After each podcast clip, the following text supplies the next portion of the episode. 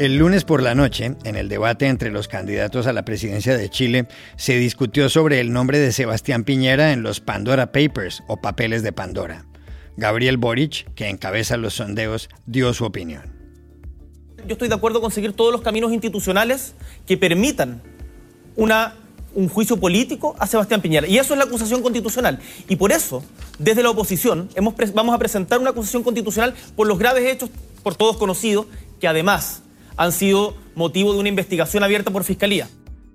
¿Quién ganó el debate a poco más de un mes de las elecciones?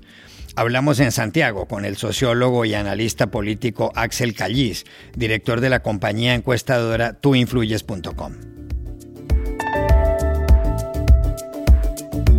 En Francia, la irrupción en las encuestas de un polemista de ultraderecha, Eric Zemmour, ha revolucionado la campaña a las elecciones presidenciales de abril. Solo superado por Emmanuel Macron, este hombre que aboga por prohibir los nombres musulmanes, ha dejado atrás a Marine Le Pen.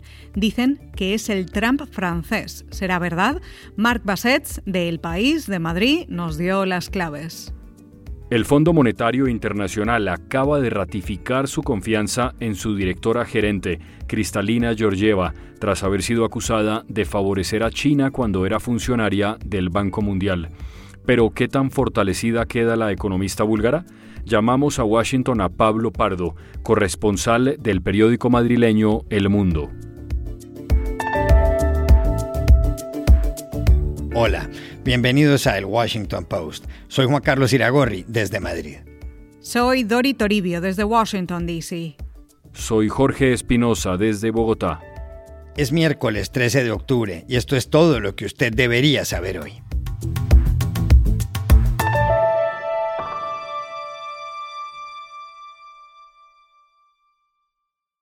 A medida que se acerca la primera vuelta de los comicios presidenciales del 21 de noviembre en Chile, sube la temperatura en la campaña. El último enfrentamiento entre los candidatos tuvo lugar el lunes ante las cámaras de televisión. Esa noche se vieron las caras seis de los siete aspirantes. Estaban el izquierdista Gabriel Boric, de Apruebo Dignidad, el ultraderechista José Antonio Cast, del Partido Republicano, y Yasna Proboste, del Nuevo Pacto Social, de Centro Izquierda.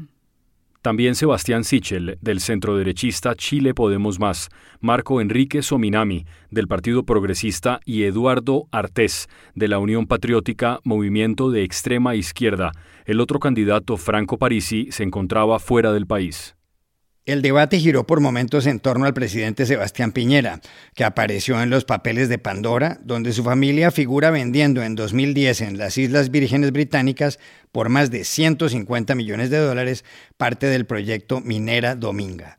Por ello, la Fiscalía le ha abierto una investigación penal al mandatario. Esto dijo en el debate Yasna Proboste.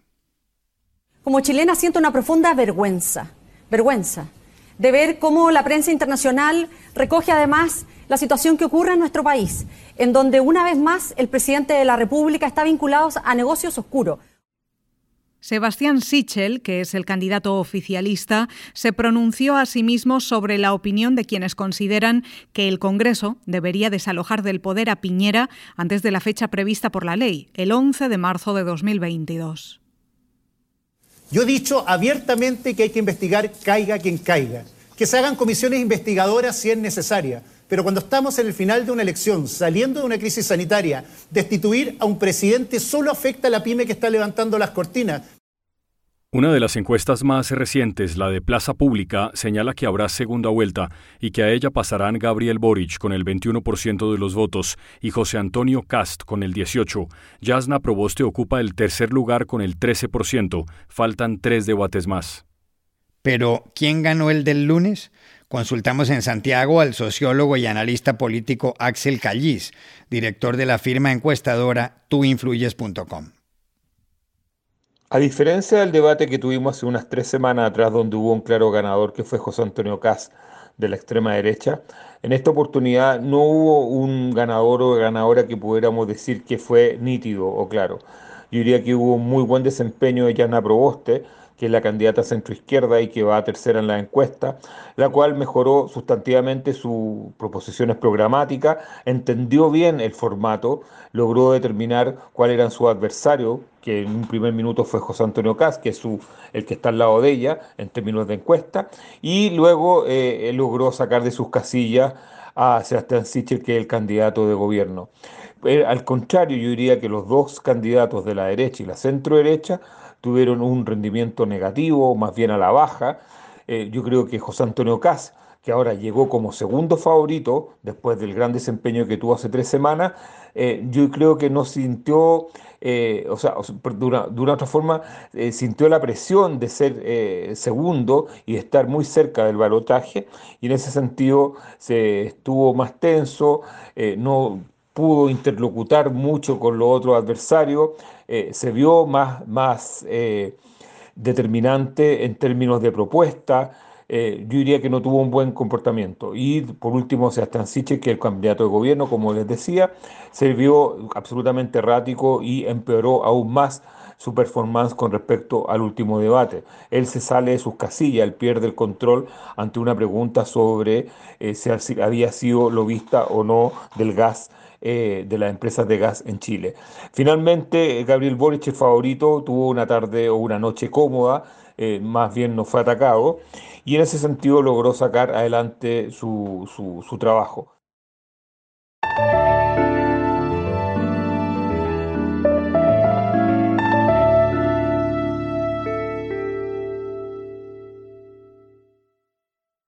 A menos de seis meses para las elecciones presidenciales en Francia, la política de ese país está viviendo un auténtico terremoto. El causante es un polemista y escritor de ultraderecha que acaba de encaramarse al segundo lugar de las encuestas. Se llama Eric Zemmour y tiene 63 años. El sondeo que ha sacudido a los franceses fue publicado el miércoles de la semana pasada por el Instituto Harris y según él, el presidente Emmanuel Macron del partido La República en Marcha encabeza las preferencias ciudadanas con el 24%. La novedad radica en que la segunda casilla no la ocupó, como era de esperarse, la candidata de Reagrupamiento Nacional, Marine Le Pen, hija del ultraderechista Jean-Marie Le Pen la ocupó Eric Zemmour con un 17%. Le Pen se quedó con un 15%. Zemmour no ha organizado una campaña como tal. Está de gira para promocionar su último libro, titulado Francia no ha dicho la última palabra, y en ella ha vuelto a mostrarse como un hombre ultraderechista, enemigo de la inmigración. Hace una semana, por ejemplo, en el canal Europe 1 dijo, yo quiero una Francia francesa. Emmanuel Macron quiere disolver a Francia en Europa y en África. Yo no quiero disolver a Francia en Europa y en África. Je veux une France française. Euh, euh, Emmanuel Macron veut en fait dissoudre la France dans l'Europe et dans l'Afrique. Moi, je ne veux dissoudre la France ni dans l'Europe ni dans l'Afrique. Semur ha dicho que Francia debe prohibir bautizos con nombres musulmanes como Mohamed, Hassan o Ahmed.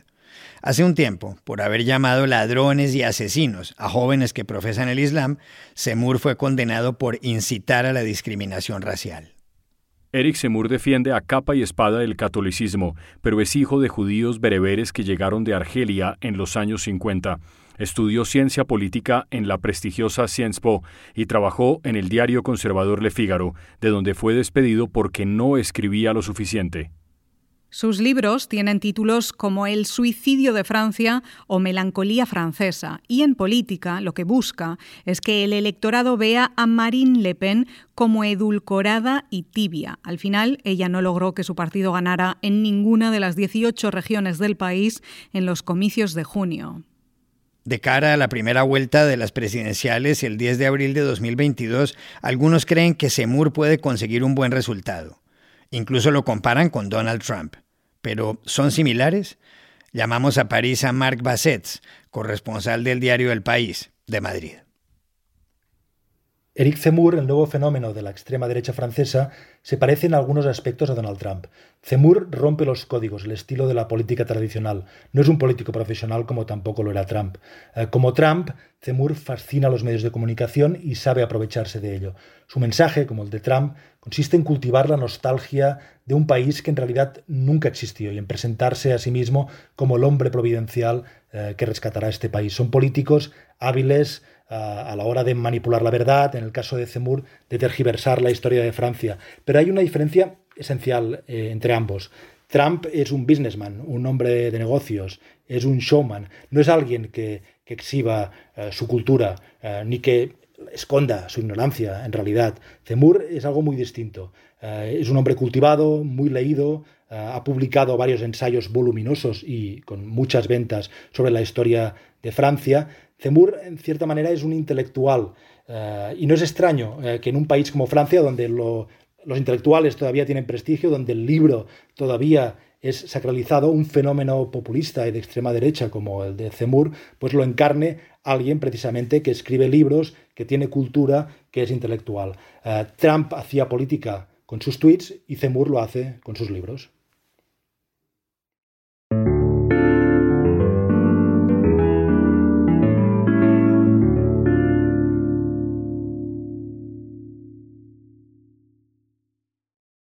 This podcast is sponsored by Monarch Money. Are you saving to reach your financial goals? Reaching those goals isn't just about getting more money, but by managing what you have. And the best way to manage your money? Monarch Money.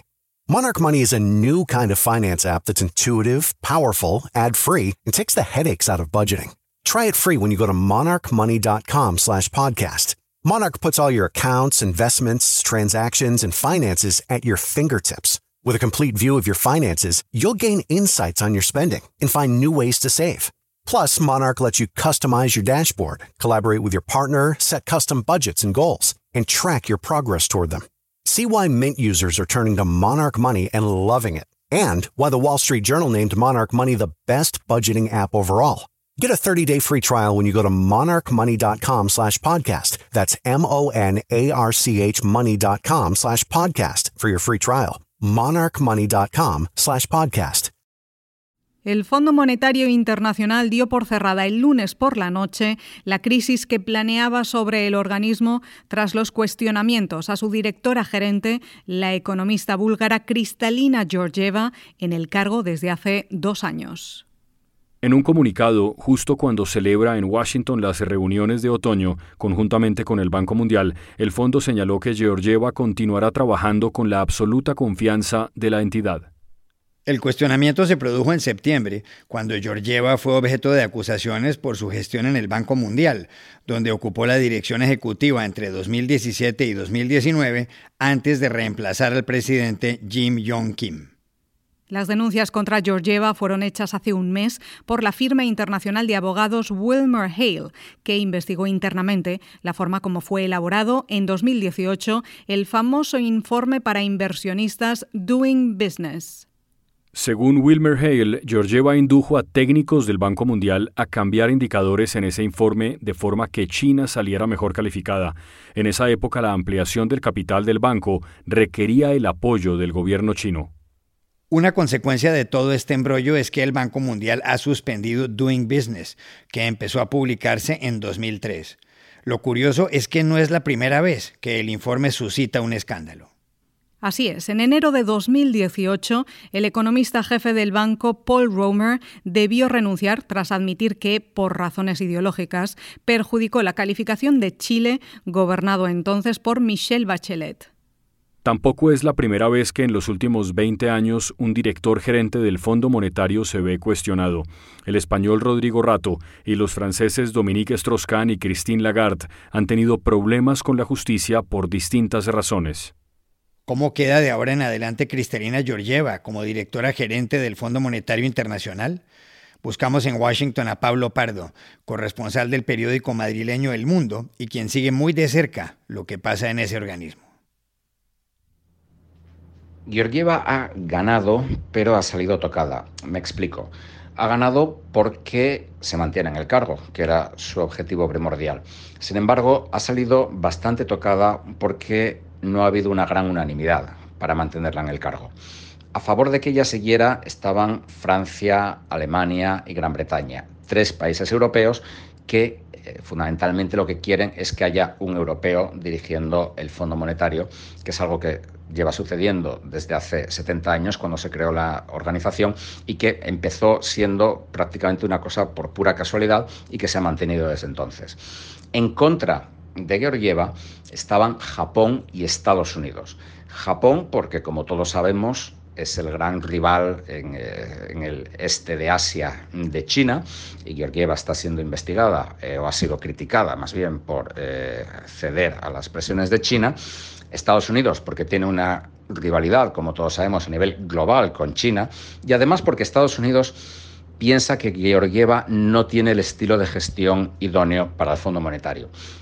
Me explico. En el Fondo Monetario normalmente el director gerente solo toma las grandes decisiones. Esta ha sido un poco la tradición.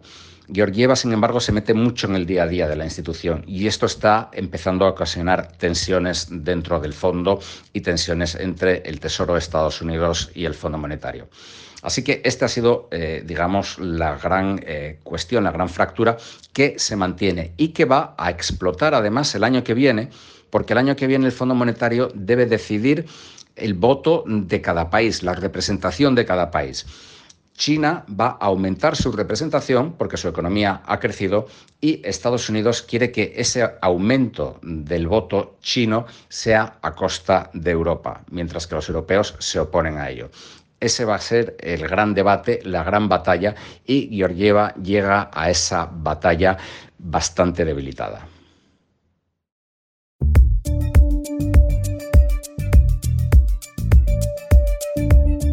Y estas son otras cosas que usted también debería saber hoy. En Nicaragua, el régimen de Daniel Ortega le ha exigido al embajador de Estados Unidos, Kevin Sullivan, que deje de interferir en política y que abandone su vulgar, rastrera, aberrante, insolente, innoble, abominable y decadente política yanqui el comunicado de la Cancillería, publicado el lunes, se produjo después de un tuit solidario de Sullivan con el medio digital Confidencial en su vigésimo quinto aniversario. La sede del diario, dirigido por el periodista en el exilio Carlos Fernando Chamorro, ha sido confiscada. En Colombia, al menos cinco funcionarios de la Embajada de Estados Unidos han sufrido dolencias que podrían estar relacionadas con el misterioso síndrome de La Habana. Según The Wall Street Journal, el embajador en Bogotá, Philip Goldberg, ha dicho que el Departamento de Estado estudiará el incidente. Una familia fue llevada fuera del país para recibir tratamiento. Los primeros casos del síndrome, reportados entre diplomáticos y oficiales de inteligencia estadounidenses en En 2016 incluyen mareos, náuseas y pérdida de memoria. Los seres humanos han utilizado el tabaco mucho antes de lo que se pensaba. Un estudio publicado en la revista Nature Human Behavior reporta el hallazgo de cuatro semillas carbonizadas en Utah, en Estados Unidos. El descubrimiento del Far Western Anthropological Research Group demostraría que hace 12.300 años ya se usaba la planta, unos 9.000 antes de lo que se creía. El empleo del tabaco originario de América puede ser tan antiguo como la edad de hielo. Y aquí termina el episodio de hoy de El Washington Post, El Guapo. En la producción estuvo Cecilia Favela. Por favor, cuídense mucho. Y pueden suscribirse a nuestro podcast en nuestro sitio web, elwashingtonpost.com, seguirnos en nuestra cuenta de Twitter, arroba el post, y también nos encontrarán en Facebook, buscando el Post Podcast. Chao, hasta la próxima.